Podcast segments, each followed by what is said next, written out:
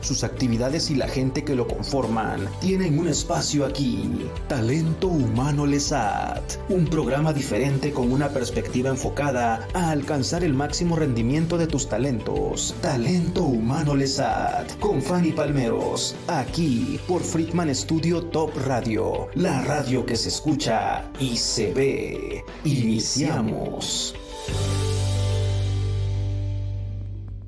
Hola, ¿cómo están? Me da mucho gusto estar con ustedes el día de hoy. Y pues como ustedes saben, comenzamos la temporada 2 de este su programa Talento Humano LESAT. Y pues empezamos muy bien, empezamos con una persona que invitamos el día de hoy, experta en el tema que vamos a platicar. Realmente ahorita les platico su resumen profesional. Guillermo González Béjar, bienvenido.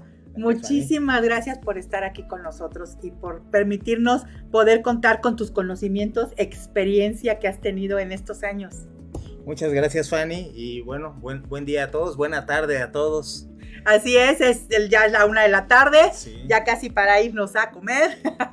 bueno, pues Guillermo, quiero platicar sobre Guillermo. Antes que todos saben que les platico un poquito de su historia. Es consultor, para excelencia operacional enfocado en procesos de cadena de suministro. Maestro en administración de negocios con especialidad en calidad y productividad. Con 30 años de experiencia en posiciones gerenciales en planeación, de producción, administración de proyectos y también en planeación de demanda. Gran parte de su trayectoria eh, enfocada tanto en operación como en el desarrollo de proyectos.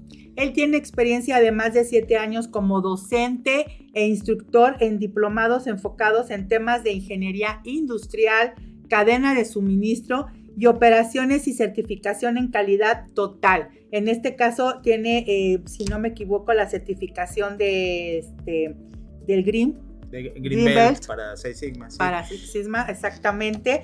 Y pues bueno, has, eres has tenido, has sido profesor de diplomado en el Tecnológico de Monterrey, profesor en el, Tecno, en el Tec Milenio, has dado cursos, trabaja, él trabaja mucho como consultor para empresas y quiero decirles que a lo largo de todos estos años, por eso está aquí con nosotros, ha trabajado mucho con el humano, con el talento humano de las empresas y ha visto muchas cosas porque todos los procesos tienen que ver, todos los procesos que vea él tienen que ver con, con, la gente, cómo trabaja la gente, cómo se desarrolla la gente, cómo, ¿sí o no? Sí, Digo, a final de cuentas, todo comienza y todo termina con las personas. Y ya a estas alturas, este, las canas no dejan, no dejan mentir. Eh, me he dado cuenta de que cualquier proyecto que se emprenda tiene que comenzar por, las personas. No solamente la, selección de las personas más adecuadas, sino también la motivación correcta, eh, que los objetivos estén alineados, que sea el momento correcto. Hay un montón de factores. Las personas no nos podemos describir como una línea recta, es correcto, sino hay muchísimas variables que intervienen en un, en un mismo momento entonces, eh, eso es súper relevante para procesos no solamente de cadena de suministro y todo el, el, bagaje técnico que hay por ahí, sino en general yo creo que para cualquier actividad. Sí, eh, totalmente el, talento humano, eh, todos tienen talento para mí, pero hay que definir quién es para qué y, y en qué momento y dónde, ¿no? Sí. Sí, es, es correcto. Y ese, eh, esto con los últimos tiempos, ahora que decimos que ya está medio terminada la pandemia, o que se habla de ola 5, ola 6 y no sé qué tanta, tanta cosa, se vuelve bien, bien, bien relevante, porque las compañías, a lo mejor no lo percibimos, las organizaciones, las empresas, también las instituciones civiles, este, han cambiado, han, han evolucionado. Es correcto. Podemos estar hablando hoy en día de pospandemia, ¿no? Aún no, no podemos decir que no existe, que está cerrado, todavía no hay una como una formalidad en todo esto, sin embargo vemos que en muchos países ya lo están ya no hay, por ejemplo, el uso de cubrebocas, ya la gente en, muchos países también ya están vacunados un gran porcentaje de la, de la población, entonces ya han pasado prácticamente que fue 20, 21, 22, más de dos años. Dos años y medio fue en marzo del 2020 que se dio la, se declaró la pandemia y de ahí pues pasaron muchas cosas en lo que las empresas tuvieron que trabajar, cambios. Hubo muchos cambios, hay cosas que llegaron para quedarse y cosas que nada más fueron en su momento. A mí me gustaría que nos dijeras, por favor, qué diferencias encuentras el día de hoy en, la, en, las, en las organizaciones en su forma de operar. ¿Cuáles diferencias estás viendo y cuáles son los retos que ves actualmente en las, en las organizaciones? Coloquémonos en marzo del 2020 y me voy hacia atrás, me voy eh, día 12 de marzo en concreto. Estábamos nosotros eh, esperando a que nos dieran ingreso para ir con un cliente allá en la Ciudad de México, en Santa Fe. Y pues de repente nos llega un mensaje, contestamos el teléfono eh, hablo, en plural porque éramos varios. Ok. Y este, eh, y nos dicen, oye, ¿sabes qué? No te podemos dar la entrada, no les podemos dar la entrada porque, eh, pues en la organización estamos ahorita como en estado de emergencia por todo lo que se vino de COVID se veían indicios desde febrero, eh, se oían noticias lejanas de un cierto chino en un estadio en Milán que contagió a mil personas dentro del estadio. y se, empezaba a sentir el, tema de pandemia, pero en México todavía lo veíamos lejos. Ah, de repente llega la nota y resulta ser una, empresa muy grande mexicana. Eh, nos dice, oye, ¿sabes que No te podemos dar acceso, estamos en estado, en situación de emergencia entonces simplemente ahorita por protocolo nadie externo puede ingresar y eh, eh, probablemente en los siguientes días también nos van a pedir a nosotros mismos, los empleados, que eh, hagamos algo, algo diferente, ¿no? En ese momento la situación era, pues, ¿qué está pasando? Sí. no, no, le voy a decir absolutamente nada nuevo y voy a, discúlpenme, a abarcar lugares comunes pero eh, nos agarró con los dedos en la puerta, no sabíamos qué hacer, nos sacamos de onda totalmente y bueno, nos sentamos a esperar. Ok. Sí, eh, en México fue una espera eh, curiosa, fue un poco diferente porque en México nunca hubo un tema drástico, así como toques de queda que hubo en algunos países sudamericanos, en algunos países europeos, una restricción total y si te vemos en la calle te vas a meter en problemas. nunca hubo una situación similar. Okay. Sin embargo, sí hubo alertas y sí hubo un paro muy fuerte, sobre todo los primeros dos meses. Cierto y se dio una situación muy curiosa a nivel organización. Yo trabajo fundamentalmente con empresas privadas, pequeñas, medianas y grandes, y la situación que, se dio fue, eh, perdón que use, use términos técnicos, pero ahora tenemos un montón de producto, tenemos un montón de inventario, tenemos una cantidad importante de inventario. Así se Ciertos productos, la demanda creció muchísimo es correcto, sí. No sé si recuerden, en México no se dieron los casos de, estar buscando este, papel de baño. pañuelos y papel de baño como locos, como pasó en otros lados. Es correcto. Pero eh, sí hubo en un principio compras de pánico, de, sobre todo comida enlatada, agua, productos de esa, de esa naturaleza. Y otros simplemente quedaron en el más total abandono. En general, los productos de lujo, de gama media alta, eh, automóviles, eh, no digas joyerías, perfumes y todo eso, pasaron totalmente a segundo término porque nos íbamos a encerrar. Entonces también no, nos, no, íbamos a tener chance de lucir nada y también teníamos incertidumbre sobre nuestra situación de, trabajo. Ahora, eh, yo, yo, me siento afortunado porque no he dejado de trabajar desde el arranque de, la pandemia. De hecho, estuve encerrado tres meses con, o dos meses con, con la familia y de inmediato se dio la, oportunidad de ir a trabajar, eh, de ir a hacer consultoría eh, en una fábrica en Toluca. Ok. Eh, era increíble, era muy interesante ver, ver este, todo el panorama, atravesar la Ciudad de México en 15 minutos, desde... sí, eso era, Llegar en hora y cuarto de Cuernavaca a Toluca era una, era una cosa maravillosa. Sí, sí, sí. Y por otro lado, ver también el esfuerzo de algunas empresas, de algunas organizaciones, por seguir trabajando.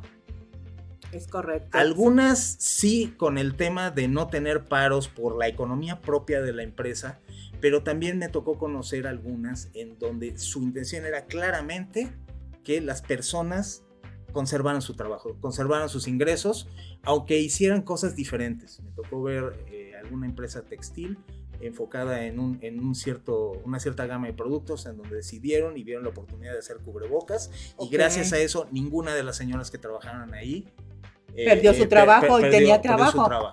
Ay, qué bueno. Ahora, de todas maneras fue una, una desviación respecto a lo que se tenía como objetivo. Y creo que un cambio bien importante eh, eh, que de inmediato se notó es no estamos preparados. Sí, pero ¿quién iba a venir? ¿Quién, iba a decir que íbamos a tener una pandemia y que iba a haber un cierre Yo mundial? Creo, sí, además te voy a decir, Memo, si nos hubieran dicho cuántos hubieran tomado en cuenta, ¿no? Sí. ¿Qué, posibilidad? Porque eso es difícil, difícil de poder. Ah, bueno, no, no, sé cómo manejarlo, pero creo que, que, a veces somos escépticos porque por ciertas situaciones, ¿no? Sí. Si así con la pandemia, ¿cuánta gente no decía, yo no creo en el COVID-19. Yo, ¿what? Si no es de creer, ¿no? No, es una religión, no es, un hecho. Ah, pero si les decías aquí en México el chupacabras, te aseguro que todo el mundo se escondía. Sí, no, sí. Sí, sí, sí es así. Y no estamos preparados, pero no estamos preparados para nada. O sea, no, no nada más un tema de pandemia. Y, nos, eh, eh, nos pasa en muchas situaciones diferentes una muestra, un poco una muestra de lo opuesto eh, ha, sido el tema de temblores. Hemos tenido ya tres temblores en, el lapso de una vida en una misma fecha. Si ves la consecuencia que tuvo el temblor del 85, luego el 2017 y ahora en el 2022, la verdad es que ha disminuido bastante. Yo creo que del 85 al 2017 hubo un tiempo buenísimo como para prepararnos, pero no solamente para, terremotos en zonas sísmicas, sino también para cualquier contingencia que pudiera haber, inundaciones, incendios, etc. De alguna forma hay cambios, pero, pero eh, por primera vez en la vida de muchos de nosotros, al menos de los que tenemos 50 o menos, se, se crea la necesidad de estar preparados para lo impredecible para lo que es muy difícil de pronosticar. Sí, es cierto, tienes toda la razón, pero una pandemia Es, yo creo que es lo que menos nos hubiéramos imaginado hace cinco años, ¿no? Y la otra, ¿no? A lo mejor dices, bueno, ya, eh, ya estamos, estamos encerrados en casa, eh, está cerrada la empresa, ¿cuánto va a durar? También Empezaron dando plazos, un mes, dos meses, tres meses. Eh, y de repente, pues ya los tres meses se convirtieron en dos años, dos años y fracción. Entonces, eso, eso nos deja, eh, y, algunas organizaciones eh, traen eso, eso ya en la mente. Necesitamos estar preparados para lo impredecible. Ahora es pandemia, después puede ser cualquier otra cosa. Eh, esa, es una, una, cosa interesante. La otra, bueno, las organizaciones hablábamos de universidad, hablábamos de, de, empresas e instituciones gubernamentales, poco a poco, algunas más rápido que otras, se, se pusieron listas para, para, el trabajo virtual. Okay. Sin embargo, eh, desde un punto de vista técnico está padrísimo, nada más el trabajo virtual también ha tenido otras consecuencias. Así es. Sí, aparte de, del tema del estrés, de estar en un lugar encerrado, eh, también perdimos noción de tiempo muchos de nosotros los que nos movemos para ir a, nuestros lugares de trabajo, de estudio, para nuestras actividades, hacemos un corte. ¿sí? Salimos de la casa a siete y media de la mañana y ahí los problemas de la casa se quedan en la casa. Es, correcto. Vamos a nuestra oficina o con los clientes o lo que sea. De ahí estamos con hasta las cinco y media, seis de la tarde y regresamos y cortamos y hacemos un corte y tenemos tiempo para detenernos, pensar un poquito en lo que sucedió y regresar. ¿Qué pasó? De que este, eh, nos metimos en, el estudio, en el, en el trabajo virtual y nos sumergimos en esa situación. Esa situación generó también unos cambios en nosotros que fue gradual y no nos dimos cuenta. Pero de repente a mí me pasó eh, eh, que me descubrí seguir trabajando 8, 9, 10 de la noche. Seguir respondiendo correos en sábado. Sí. Y algún, alguna vez platicaba con un director operativo y decía, ahorita no me pueden decir que no están. Esto es porque, eh, porque teníamos la certeza de que las personas estaban, en su casa. ¿no? Entonces, e, eso, e, eso también nos hizo dar cuenta eh, pues primero eh, de, que no estamos poniendo límites. Así es. Bueno, luego segundo, eh, la situación. Resulta ser que muchos no teníamos en nuestra casa un lugar específico para trabajar. Trabajabas en el comedor. Entonces el clásico que de repente aparece el gato, aparece el bebé, o, se, oye, o, se oye al del gas tocando la puerta. todas esas situaciones no les estoy diciendo absolutamente nada nuevo, pero sí generaron un cambio que nos está costando ahorita trabajo eh, eh, reorganizar o revisar. Es, como, eh, aparte de, revisar y reorganizar, podemos decir que hay gente o personas que realmente les costó mucho trabajo. Les costó mucho trabajo poderse adaptar a un horario, o sea, me levanto y qué, me tengo que bañar y arreglar o me sigo igual o este, ¿no? O, qué hago, cómo le hago.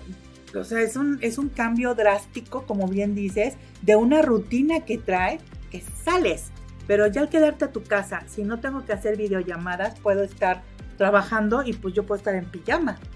Eh, eh, eh, así es, un poco como estaban los, los, que son de cierta edad, el programa de los supersónicos, ¿no? En donde eh, estabas así recién levantado sin bañarte ni nada y pues nomás una mascarita aquí, para la videollamada. Para la videollamada, sí es cierto, eh, sí, o sea. Y, y, hay a quien le ha costado trabajo lo opuesto. Hay quien a quien le funcionó muy bien el, el mundo virtual y ahorita le cuesta trabajo regresar a, trabajar con, con, las personas. Y, y pues yo creo que es el reto de las empresas no solo de las personas, sino de las empresas, encontrar ese equilibrio. Hay empresas que pueden continuar teniendo gente en home office, que es el home office se viene manejando hace de más 20 años. Realmente es algo que, se, que se quería implementar. Yo, yo trabajé en un banco en donde se trataba de implementar. Los primeros que lo hicieron fueron los desarrolladores. Ellos fueron los primeros que empezaron a trabajar home office, donde yo tenía aquí en Cuernavaca gente de México que dijo, ya puedo trabajar aquí en México pero era home office entre comillas, porque iban a la oficina a ah, trabajar de Cuernavaca, ¿no? No, no, no, no. y, y, sea antes de la pandemia de algunas, algunas empresas multinacionales en donde buscaban por un tema de reducción de, de indirectos de overheads perdón por uso del término en inglés, pero por reducción de, costos indirectos, buscaban fomentar el trabajo en casa e inclusive que la gente comiera en su casa, usara su propio internet, su propia energía eléctrica, sus propios servicios. Eh, pero vino la regulación con la pandemia, el teletrabajo. Bueno, eh, ahí, ahí hay, algo, hay algo interesante, porque eh, hablaba yo con, con jóvenes, con chavos, y para muchos de ellos el lugar de trabajo era también el lugar de relación, el lugar de hacer amigos, el lugar de intercambiar Somos humanos, necesitamos eh, socializar, ¿no? Eh, etcétera. Entonces, aún antes de la, de la pandemia, eh, algunas empresas se encontraron con esa situación de, oigan, reducimos el comedor a la tercera parte. Pues sí, resulta ser de que el chavo chava que están empezando a trabajar, pues ese era un muy buen lugar para comer. ¿Sí? Es muy buen lugar para eh, intercambiar ideas, simplemente. Del mismo trabajo. Así es. Entonces, bueno, al final lo que estamos, lo que nos está heredando este periodo, sí es una posibilidad de trabajo este, híbrido, pero es importante la toma de conciencia de, de, cómo administramos nuestros tiempos, cómo hacemos el switch de, sabes que a partir de las 6 de la tarde estoy en el mismo lugar, pero ya tengo que voltear a ver a mi familia, que también eso, eso fue un tema, ¿no? Eh, el tema de, oye, vivo con una mujer con tres hijos y así, y no los conozco. Sí, es cierto. Y yo creo que pudo darse. Ahora, para estos retos que está viviendo las empresas, porque te digo, como bien te digo, no es, hay empresas que pueden seguir con el home office, no todos los puestos, hay puestos que son operativos, que tienen que seguir. ¿Qué características personales deben de tener los colaboradores para enfrentar estos nuevos retos? Bueno, mira, esto, esto es aprendizaje también. El tema de agilidad. ¿Sí? ¿A qué, ¿A qué nos referimos con agilidad? Eh, vengo o, participo en un medio de mejora continua, de excelencia operacional, etcétera. Sí, la, el, término que usaste al principio, ¿no? Para describir. En realidad trabajo mucho en eso, pero buscamos hacer eh, lo mismo con, menos recursos de alguna forma. Ahora no se trata solamente de hacer lo mismo con, con un uso más eficiente de los recursos, sino también actuar más rápido. Las las eh, uh, señales que vienen de, mercado son muy cambiantes, siguen siendo muy cambiantes. Sí, mi vida es un balance entre demanda y suministro, ¿no? Desde un punto de vista profesional. Y resulta ser de que ahorita hay un ambiente productivo muy restringido y una demanda muy volátil. ¿sí? No, no puedo hablar de todos los productos, pero lo podemos ver en industria automotriz, en industria farmacéutica, en industria alimentaria. Y eh, como organización, el no responder rápido a un cliente, todos lo sabemos, nos puede significar una pérdida enorme, porque perdemos confianza. Sí, los tiempos de respuesta ahora son muy acelerados. Por otro lado, si, si la demanda cae y tenemos una cantidad fuerte de, capital de trabajo invertido en, inventarios, puede ser que esos inventarios nos duren para la vida. Entonces son dos situaciones eh, muy complicadas que se requieren meter nuevamente en balance y que requieren de toma de decisiones rápida. Ok. Entonces, ¿qué necesitamos? Y eso es desde alta gerencia, yo creo que hasta un nivel operativo. Una toma de decisiones rápida para reaccionar ante, una, ante, un, cambio, pero, pero para reaccionar de una manera lo más eficiente posible. La palabra. Entonces empezamos, empezamos a ver que nuestro servicio no depende solamente de, recibir una orden y entregar el producto al cliente, sino nuestro servicio tiene que remontarse a dónde tenemos nuestros proveedores, qué tan rápido nos pueden eh, dar servicio, qué tan rápido pueden hacer llegar materiales, qué tan buenos somos transformándolo. Pero, pero los tiempos de respuesta no solo en nuestra relación cliente-proveedor con nuestros clientes, sino en algo que estamos llamando cadena eh, de suministro extendida o cadena de, cadena de valor. De repente vamos a estar necesitando también rápidamente desarrollar nuevas cosas ante nuevas demandas. Eh, cuando se vino la, primera ola de, influenza H1N1 y todo esto en el 2011, pues eh, fue, no se compara con esta, con esta epidemia, con esta pandemia, pero hubo necesidad en el momento de desarrollar cosas, ¿no? Entonces empezaron a salir los primeros geles antibacteriales. Así es. Ahorita ya hay gel antibacterial hasta de marcas de alimentos y de marcas de cafés y de marcas de lo que quieras. sí, Hay cremas con gel, hay Pero en ese entonces, eh, yo, yo, yo recuerdo, estaba en una empresa de productos de consumo sí, sí se acercó el director a decir, oye, ¿cómo podemos rápidamente meter en el mercado un, gel antibacterial con una de nuestras marcas.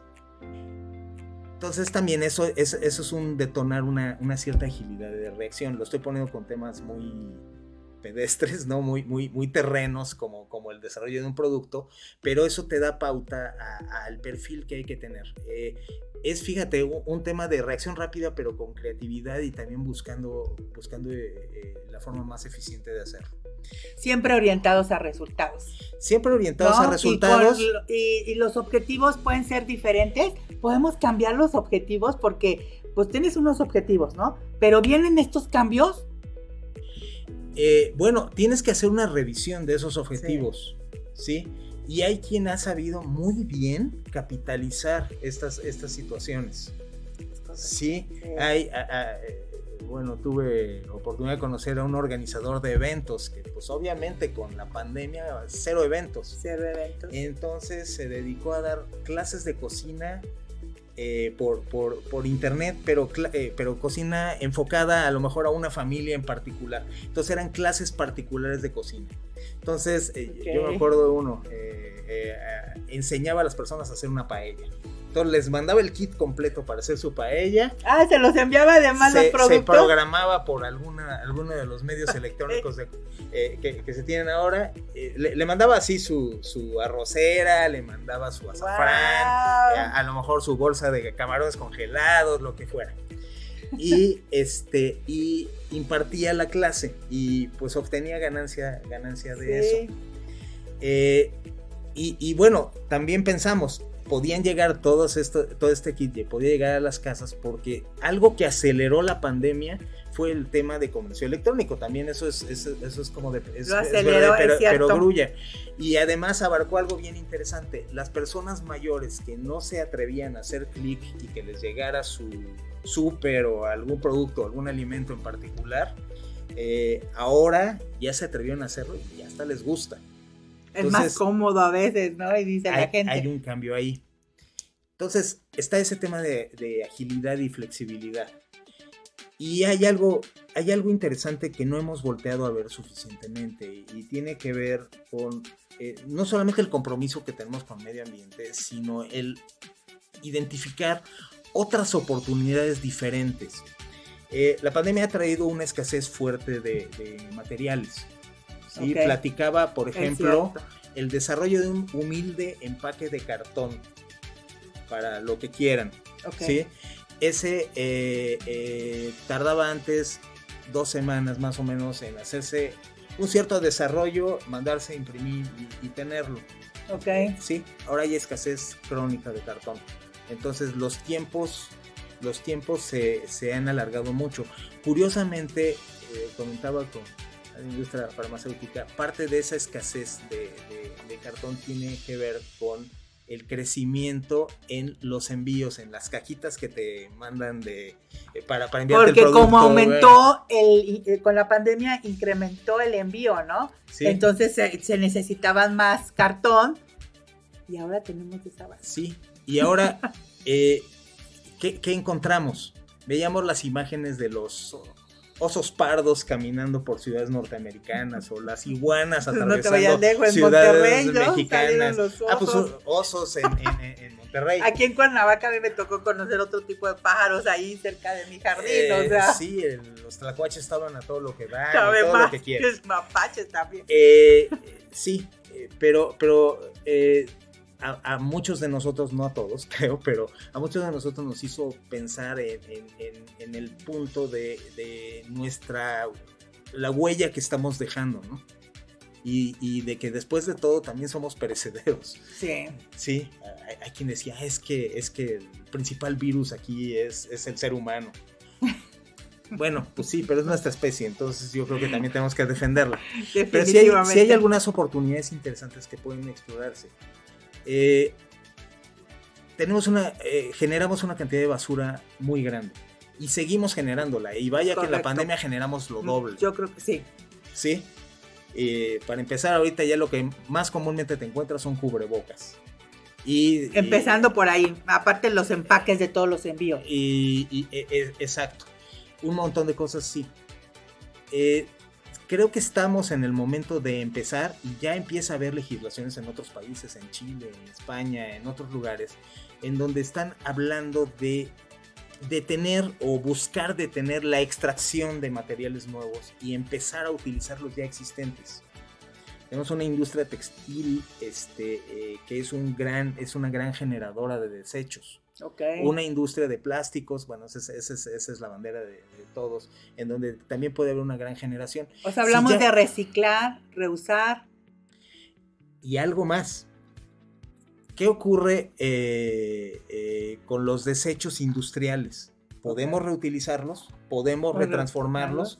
Todas las, eh, no sé cómo llamarlos, pero todas las fibras que, que, se están ahora eh, desperdiciando, que llevan muchos años desperdiciándose, a lo mejor pueden ser transformados o retransformados en, ropa. Y que la ropa provenga entonces no de, sembrar más algodón o de tener más ovejas para la lana o extraer más petróleo para, para las fibras sintéticas, sino de aprovechar lo que ya existe. Yo creo que ese es un, es un reto que tienen las empresas hoy en día. Es un reto porque esa es, es una responsabilidad también, ¿no? Para, para el medio ambiente en el que venimos cuidando, pero no se trata nada más de cuidar y decir yo soy, yo cuido el medio ambiente porque el agua, no sé qué, y esto, sino entrar en esos, en, ese, en, todos esos desechos que podemos trabajar. Ahora, eh, vamos a ir a una, una, pausa ah. para, para que regresando nos digas qué tienen que hacer las empresas para que el talento que tienen ellos, ¿no?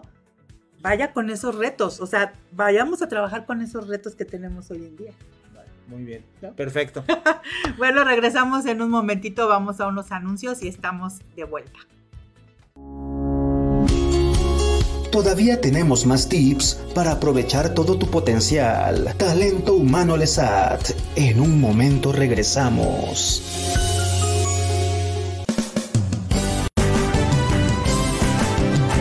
Friedman Studio, Academia de Canto Contemporáneo, Interpretación y Desarrollo Humano. ¡Lánzate ya! En Friedman Studio, tus sueños pueden convertirse en realidad si los deseas tanto como para ir tras ellos. No importa tu edad, rescata tu talento y brilla. En Friedman Studio, nos especializamos en preparar y entrenar a verdaderos cantantes e intérpretes solistas desde nivel inicial hasta nivel profesional.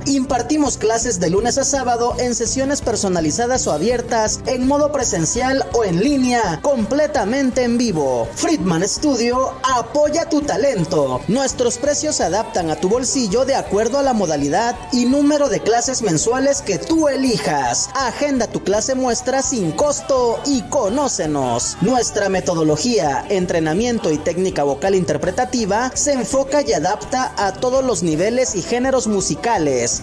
Nuestras sesiones de clases son impartidas y supervisadas en atención personal por nuestro coach vocal interpretativo, entrenador transformacional y sensei David Friedman Giteras. Contáctanos al teléfono 777-310-2362 o al WhatsApp 777-142-8275. Búscanos en línea como Friedman Studio o visítanos en nuestras redes sociales. En Friedman Studio, prepara entrena como lo hacen las grandes estrellas. Vence tus miedos y fortalece tu seguridad. Tú, también, puedes brillar. Ven a Friedman Studio. Crea tu propia historia, rescata tus sueños y haz que tu talento brille hoy.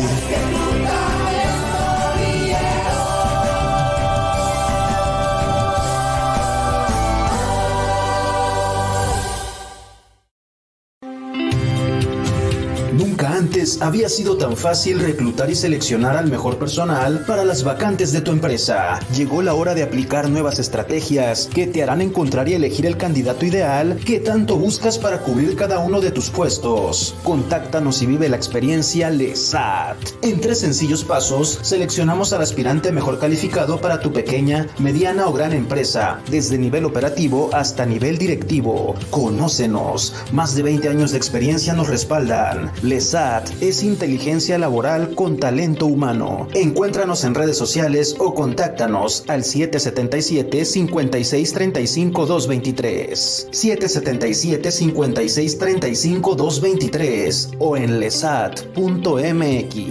LESAT, inteligencia laboral con talento humano.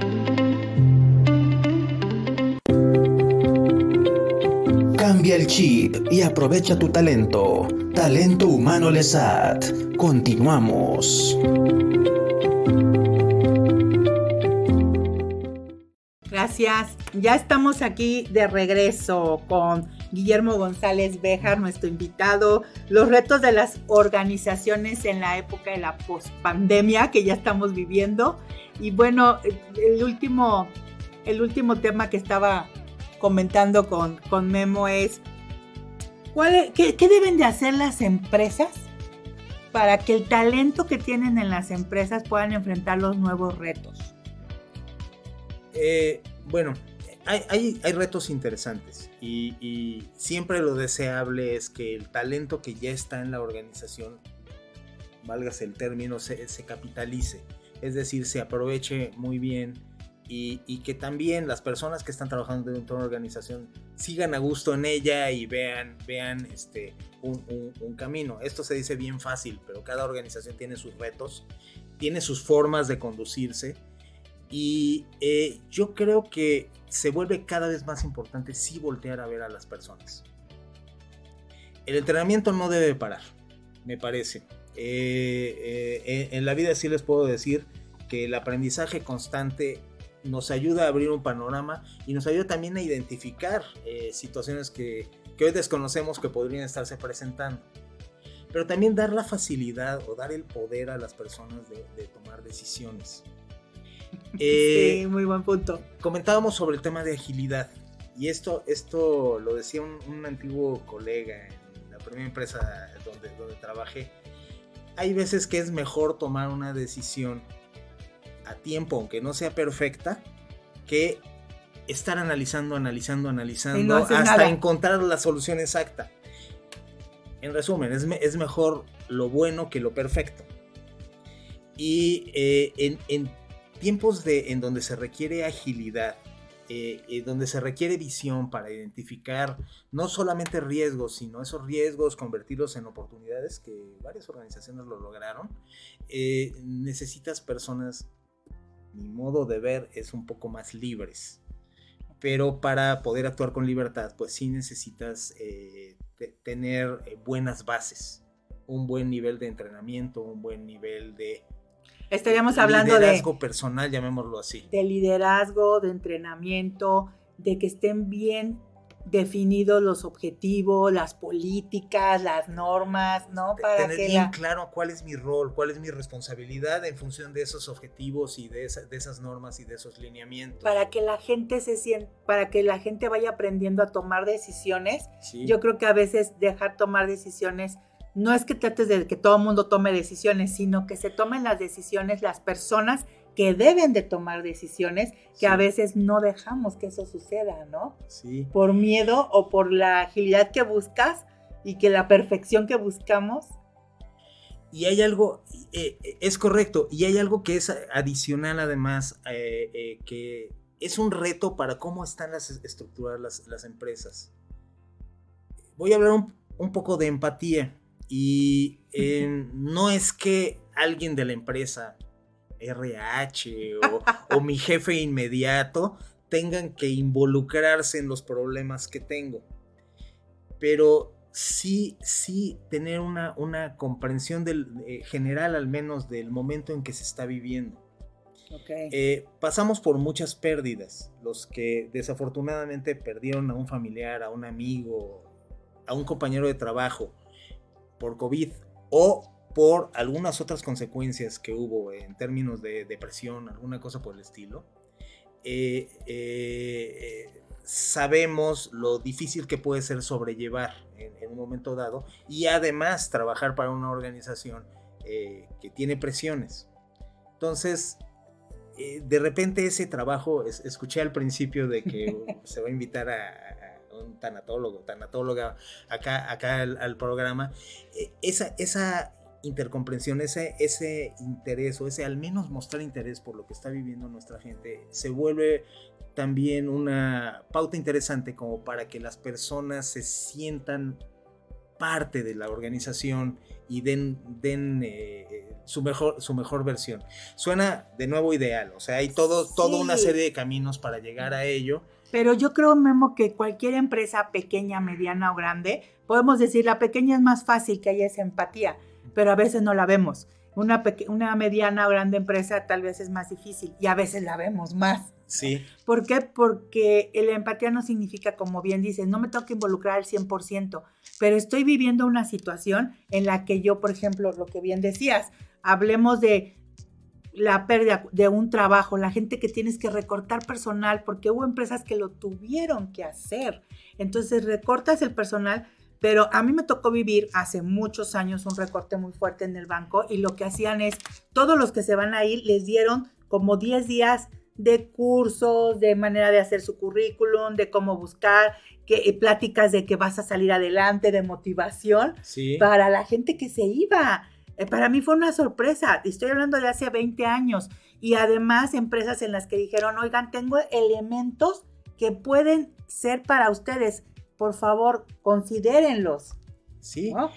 tener a lo mejor a alguien, eh, algún terapeuta, eh, me refiero a terapeuta psicológico, alguien de ese perfil dentro de, de, nuestra organización, también como parte del staff, para, para, dar soporte, como tenemos el servicio médico, también para, para eh, los dolores o malestares que haya psicológicos, emocionales y de, y de otra índole. Es correcto. Y, tener ese, ese, complemento. No nos olvidemos, por ejemplo, de la norma 035 que entró hace cuatro años, 2018, y donde habla de los factores de riesgo psicosocial. Y a veces es, son situaciones que se viven en la empresa y que se tienen que tomar en cuenta. Y hoy con la pandemia, exacto, no solamente por la pandemia, sino por todo lo que los retos que vivimos hoy en día y que se tienen que enfrentar los colaboradores dentro de las empresas. Y eso de un psicólogo dices, espérame, no los voy a manejar. Si tu, si tu talento humano está bien, si está trabajando cosas internas que pueden ser desde su casa o pueden ser también laborales, te aseguro que va a manejarse, que va a funcionar mucho mejor. Es uno de los retos que podrías tener en la empresa. Puede ser eso, exactamente. Y em, bueno, esto, esto, es, esto es parte de metodologías de mejora continua. Lo que hacemos en, mejora continua eh, como un ejercicio inicial es pedirle a la gente que se detenga. Hay muchas herramientas, les puedo hablar de, de chorrotal de herramientas desarrolladas en Estados Unidos, en Japón, etc. Pero eh, en un resumen, lo que hacemos es detenernos a revisar con calma qué es lo que estamos haciendo y cómo lo estamos haciendo. Hay organizaciones que se desviven por dar servicio al cliente pero no se dan cuenta del el alto costo, no solamente costo económico, sino costo desde el punto de vista estrés, desde el punto de vista este, eh, generación de emociones de, su gente y que al final va a repercutir de nuevo en, resultados no logrados. Puede repercutir en esa forma. Eh, yo, yo como, como comento, siempre debemos de arrancar como, como hace un nutricionista nutriólogo, es revisa con cuidado qué, qué alimentos estuviste consumiendo durante el día. Sí, no solamente la cantidad, sino también la calidad, el perfil, ¿no? Si tu, tu, plato tenía suficientes verduras, este, eh, eh, proteínas, etc. Eh, revisa también qué actividad tienes durante el día. ese, ese detenerte a escribirlo significa hacer conciencia de lo que estás trabajando. Porque las organizaciones Hoy saliendo gran parte de las organizaciones no tienen para invertir. Al contrario, vienen de un periodo bien difícil en donde, bendito Dios, lograron sobrevivir muchas de ellas. Sí. sí. Este, entonces, bueno, ahora tenemos gente, logramos que, que gran parte de las personas conservaran su trabajo. ¿Cómo podemos hacer para que con estas personas, con los recursos materiales que tenemos, lograr no solamente lo mismo, creo que es un momento de identificar qué podemos hacer mejor y cómo lo podemos lograr. hablas, de, hablas de una conciencia que debe de hacer las empresas, ¿ok? Pones de ejemplo. Personas, y las personas, o sea, más bien son las personas en la empresa, hacer conciencia de lo que está pasando, tomarse un, momento. Hay empresas que hacen eso. porque se oye muy bien, pero realmente sí lo llegan a hacer porque dicen, sí hay que contestar tiempos de respuesta, vamos. Entonces te lleva el ritmo tan acelerado que no es pérdida de tiempo, ¿no? Sentarte un ratito y pensarlo. Hay un concepto viejo que se llama la organización que aprende.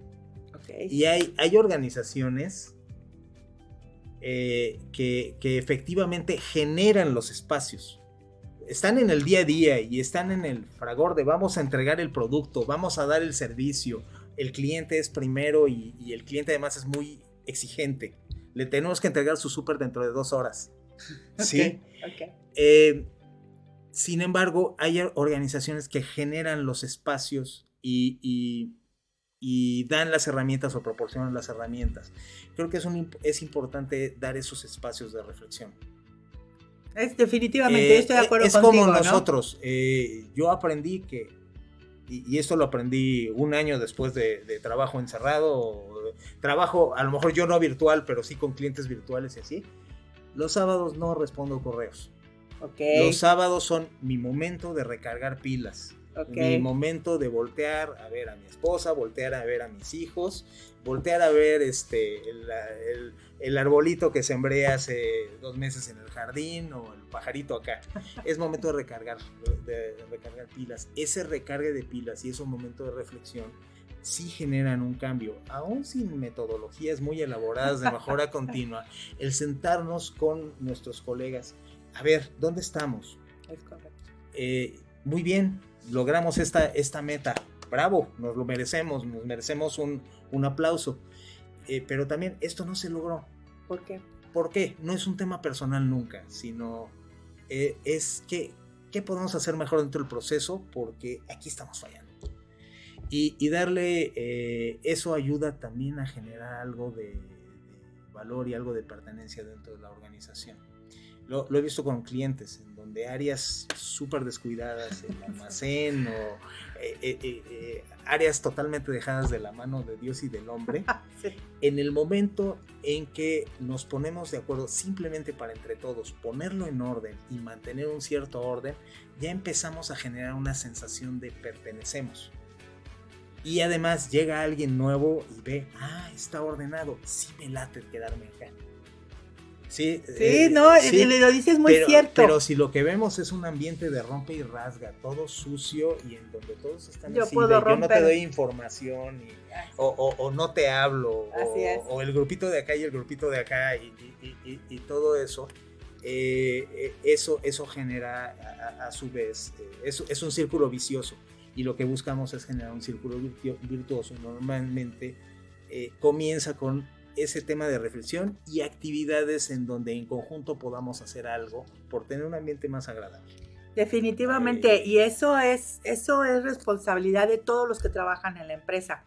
Pero finalmente hay que determinar, como les dije anteriormente, ¿no? Eh, comentaba que era pues establecer bien las políticas, establecer bien los objetivos, establecer bien cuáles son las normas, cuál es, eh, eso que acabas de decir, por ejemplo, de un almacén todo descuidado, ¿no? Hay, una, hay una anécdota de alguien que, este, si el baño estaba muy limpio, el baño de un restaurante, eh, pues, se caía tantita agua, se salpicaba, hasta agarraba el, papel y le limpiaba después de lavarse las manos, hasta limpiaba para que quedara igualito, ¿no? Porque sí.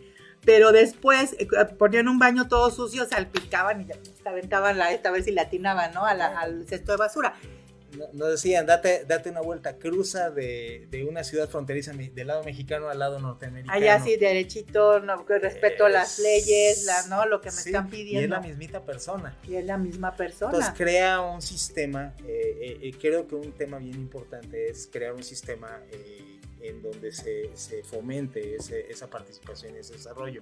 Pero también hay que traer a las personas Em, híjole, no solamente es las personas, eh, yo creo que puedes traer gente muy buena, me ha tocado ver organizaciones que tienen gente realmente buena, pero que no hacen un equipo. Ok. Entonces, eso es parte del trabajo a, realizar. Fíjate, acabas de mencionar varias cosas súper interesantes. Me voy al cerro, ¿eh? ese, es un tema. Yo quería, yo venía con dos ideas. y mira, pero bueno. Pero sí es cierto, o sea, hablamos de la cultura organizacional de una empresa. Así es. ¿No? Que hay gente que cuando tienes la cultura organizacional bien definida y es una cultura positiva, la gente que llegue o le, o le entra esa cultura o se va. Sí. ¿Sí? Eh, cuando es trabajo en equipo, hay trabajos que no necesitan hacer trabajo en equipo. No todo es trabajo en equipo. Pero finalmente, a veces no es trabajo en equipo, pero tu parte del equipo es hacer bien las cosas y que funcionen. Ajá. Y es un trabajo al final, puede no ser en equipo, pero sí es un trabajo en colaboración. Es correcto. Entonces ahí, ahí hay un espíritu diferente. Eh, es, es, ahí un, tanto, un tanto el reto y mantener un pensamiento positivo, eh, mantener la calma como para, para sentarte a ver qué hiciste, de repente es bien difícil. Eso estoy, estoy contigo. Hay organizaciones que lo tienen, no son, no son la mayoría, desgraciadamente, pero empieza a ver cada vez más, eso sí.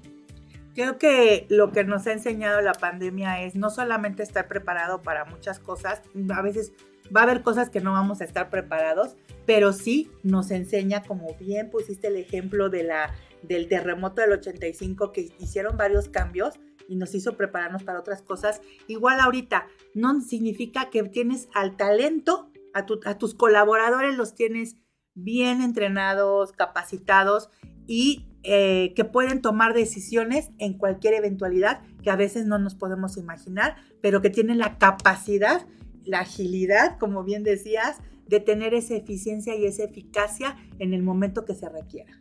Es, es, es, es así, exactamente. Y, y, todo comienza desde una toma de conciencia. ¿Dónde estamos parados?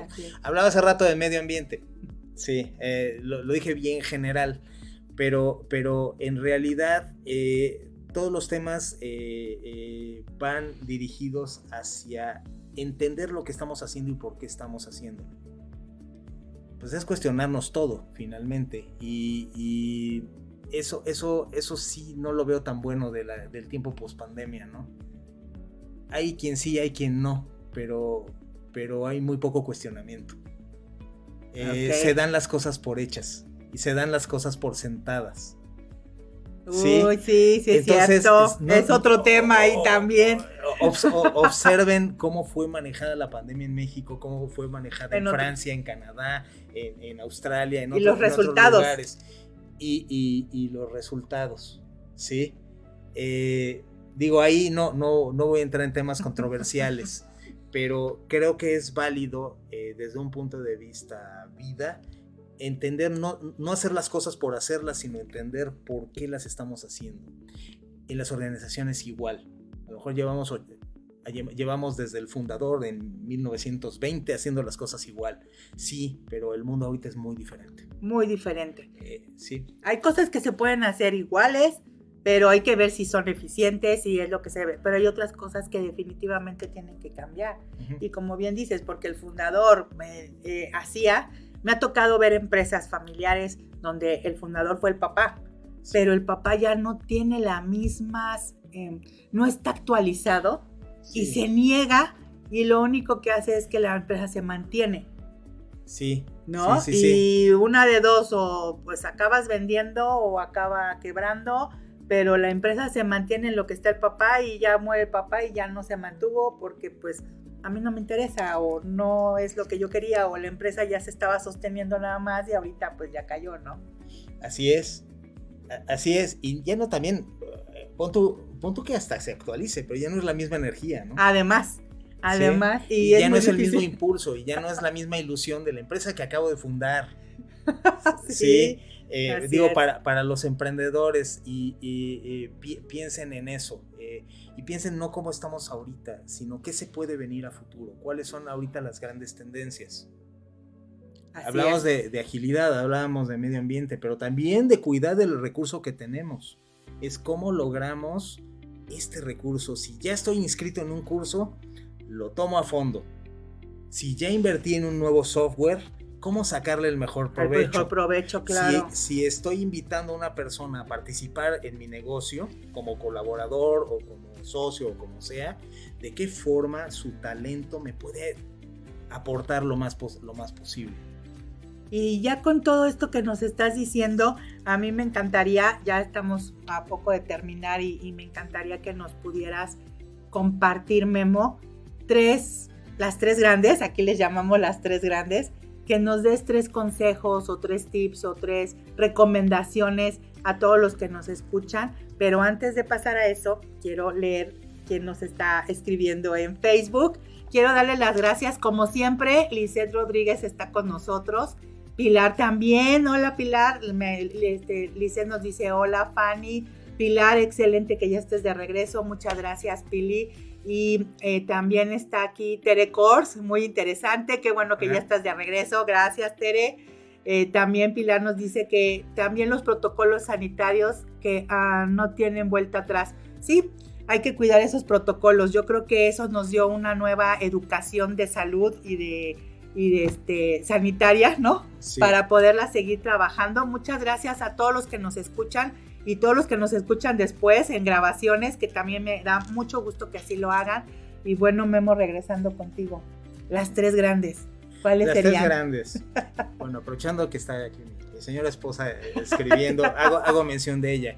Cuando salgo, antes, antes de salir a algún evento eh, que genere nervito, si no se te olvide respirar. Respirar es, es, es, es eso, es tomar conciencia de, tu organismo, pero también toma conciencia de qué está pasando alrededor. Eh, segundo, tenemos ahorita eh, recursos, a lo mejor pocos o muchos dentro de nuestra organización. Nosotros mismos somos un recurso en ese sentido. No me gusta mucho la palabra, pero eh, identifiquemos también de qué manera podemos hacer un, mejor, una mejor capitalización. del talento que tenemos eh, y, de, lo, de, lo, de, lo, de, los, de lo que tenemos ahora. Porque el tercer punto es también estemos listos para lo impredecible. ¿Cómo se está listo? Bueno, hay, hay muchas formas de hacer un análisis de riesgos, de hacer algo que le llaman un plan de, de, recuperación de desastres, lo que le llaman de, DRPs. Pero también estemos abiertos a irnos ágiles, a irnos sencillos, a irnos esbeltos por la vida.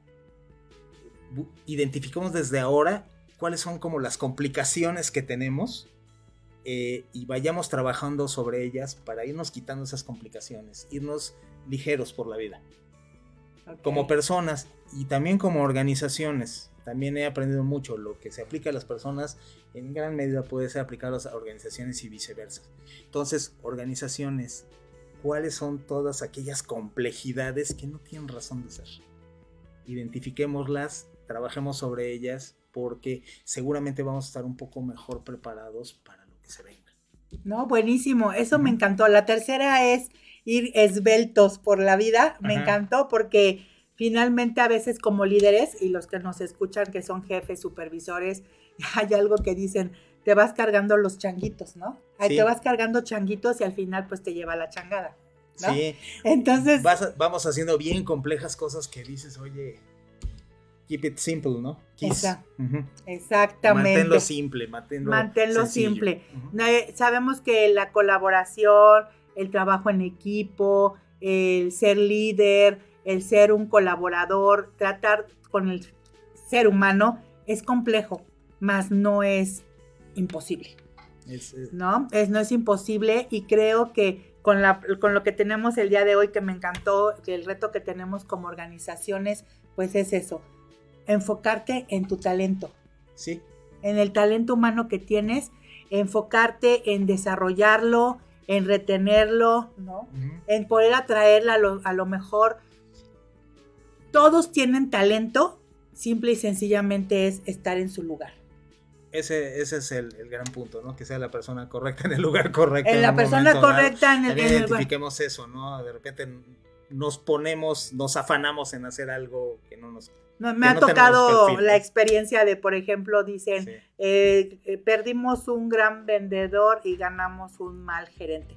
A veces la gente, porque ya es un bueno para una cosa, ya lo quieres hacer gerente, jefe, super hay que checar y hay que platicar con la gente, ¿no? Si es lo que quiere o no es lo que eh, esa persona busca. Entonces, si vas a querer tener líderes, tienen que tener la convicción, estas personas deben de estar convencidas de que eso quieren y prepararlas, y prepararlas para que puedan juntos, primero, lograr los objetivos. Segundo, poder enfrentar esas contingencias que hemos tenido en todos estos años años, décadas y siglos que te queremos, pues, no estaremos aquí nosotros en 100 años, pero no sabemos lo que pueda pasar de aquí en adelante, ¿no? Y, qué nos falta por vivir. Sí, y cuenten con que va a haber más retos, o sea, simplemente lo que hicimos es despertar para ver que como se venían manejando las cosas, no necesariamente como se van a seguir llevando. Así es. Entonces, aún las nuevas normalidades pueden traer una nueva, nueva, nueva normalidad. Estemos, eh, estemos atentos también a las señales. Y para eso necesitamos eh, también estar despiertos, estar atentos, estar alertas, estar, conscientes. Así es. Pues muchas gracias, Memo. De verdad, muchas gracias haberte tenido en nuestro primer programa de la segunda temporada. Muchas gracias a todos ustedes por estar aquí, todos los que nos ven en vivo. Gracias y los, nos vemos el próximo jueves igual a la una de la tarde en Talento Humano Lesat. Yo soy Fanny Palmeros y les, doy, les deseo una excelente tarde. Por hoy hemos conocido el potencial que puedes tener y desarrollar al máximo. Te esperamos muy pronto para poder seguir enfocando tu talento. Talento Humano Lesat por Friedman Studio Top Radio. Magnetiza tus sentidos, magnetiza tu vida y atrae todo lo bueno.